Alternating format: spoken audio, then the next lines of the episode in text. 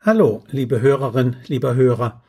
Herzlich willkommen zu meinen Schubs Lerntipps für Schulkinder in schwierigen Zeiten, Teil 5. Mein Thema heute ist die Unterscheidung zwischen Konzentrationsschwäche und Konzentrationsstörung. Während Eltern kaum einen inhaltlichen Unterschied zwischen diesen beiden Begriffen erkennen können, zeigt die wissenschaftliche Beschreibung sehr verschiedene Sachverhalte auf. Eine Konzentrationsschwäche ist Veranlagungssache, in der Regel also ererbt. Mediziner bezeichnen einen Menschen mit schwächlicher Konstitution als Astheniker. Ein Legastheniker beispielsweise ist ein Lese-Rechtschreibschwächling, ein Arithmastheniker ein Rechenschwächling. Eine Konzentrationsschwäche bedeutet für Betroffene, dass sie sich aufgrund ihrer Anlagen schlechter konzentrieren können als andere. Diese Unfähigkeit zu einer normalen Konzentrationsspanne gehört als eines der Leitsymptome zum Aufmerksamkeitsdefizit-Hyperaktivitätssyndrom, dem ADHS. Das kommt etwas seltener auch ohne Hyperaktivität vor, also ADS. Daneben gibt es weitere Kinder mit Konzentrationsschwäche, die möglicherweise während der Schwangerschaft durch Drogen oder Alkoholkonsum der Mutter geschädigt wurden oder während der Geburt oder als kleines Baby hirnorganische Beeinträchtigungen erfahren haben. Da können Strahlungseinflüsse, zum Beispiel vom zu nahe am Kind platzierten Babyphon in Frage kommen aber auch eine Virusinfektion oder eine hochfiebrige Erkrankung des Babys oder Sauerstoffmangel während der Geburt sind möglich.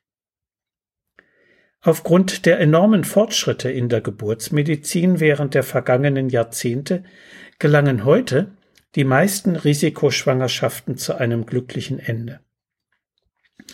Die Kehrseite dieses Erfolges liegt allerdings in einer gestiegenen Quote von Kindern, mit Schädigungen der Hirnrinde (Cortex). Zusammen mit den ADHS-Kindern müssen insgesamt schätzungsweise sieben Prozent eines Jahrgangs als konzentrationsschwach eingestuft werden. Konzentrationsstörung nennt man partielle oder vorübergehende Beeinträchtigungen der Fähigkeit eines Menschen, seine Aufmerksamkeit gebündelt auf etwas lenken zu können. Prinzipiell ist also die Fähigkeit zur willkürlichen Aufmerksamkeit vorhanden, aber sie ist aufgrund körperlicher, seelischer oder auch sozialer Ursachen eingeschränkt. Es gibt eine Menge Umstände, die dabei eine Rolle spielen können. Äußere Lebensumstände, zum Beispiel eine wechselhafte Biografie mit Umzügen, Trennungen der Eltern, neuen Partnerschaften oder auch Traumata, also körperliche oder seelische Verletzungen, der Tod einer nahestehenden Person, aber auch von einem geliebten Haustier. Hektik im Alltag und Zwänge in der Erziehung können genauso die Konzentration von Kindern beeinträchtigen aber auch Reizüberflutung durch die Medien und Reizmangel für Haut und Muskulatur. Einseitige Ernährung, Bewegungsmangel und Schlafstörungen spielen genauso eine Rolle wie Umweltgifte oder Lärm. In Sachen Schule stören Hektik, fehlende Reize im Unterricht, also zum Beispiel Langeweile, zu wenig Anschaulichkeit und Eigenaktivität, im Elternhaus stört besonders Überforderung durch zu hohen Erwartungsdruck.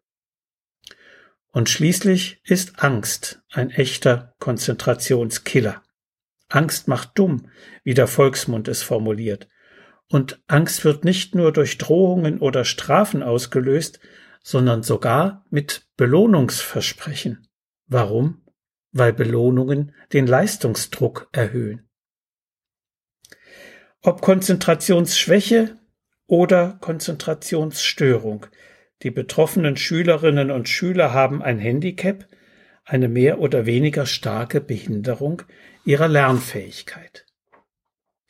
Sie brauchen darum einerseits fachärztliche Diagnostik und Therapie. Der Kinder- oder Hausarzt kann das Kind zu diesem Zweck an das nächstgelegene sozialpädiatrische Zentrum überweisen.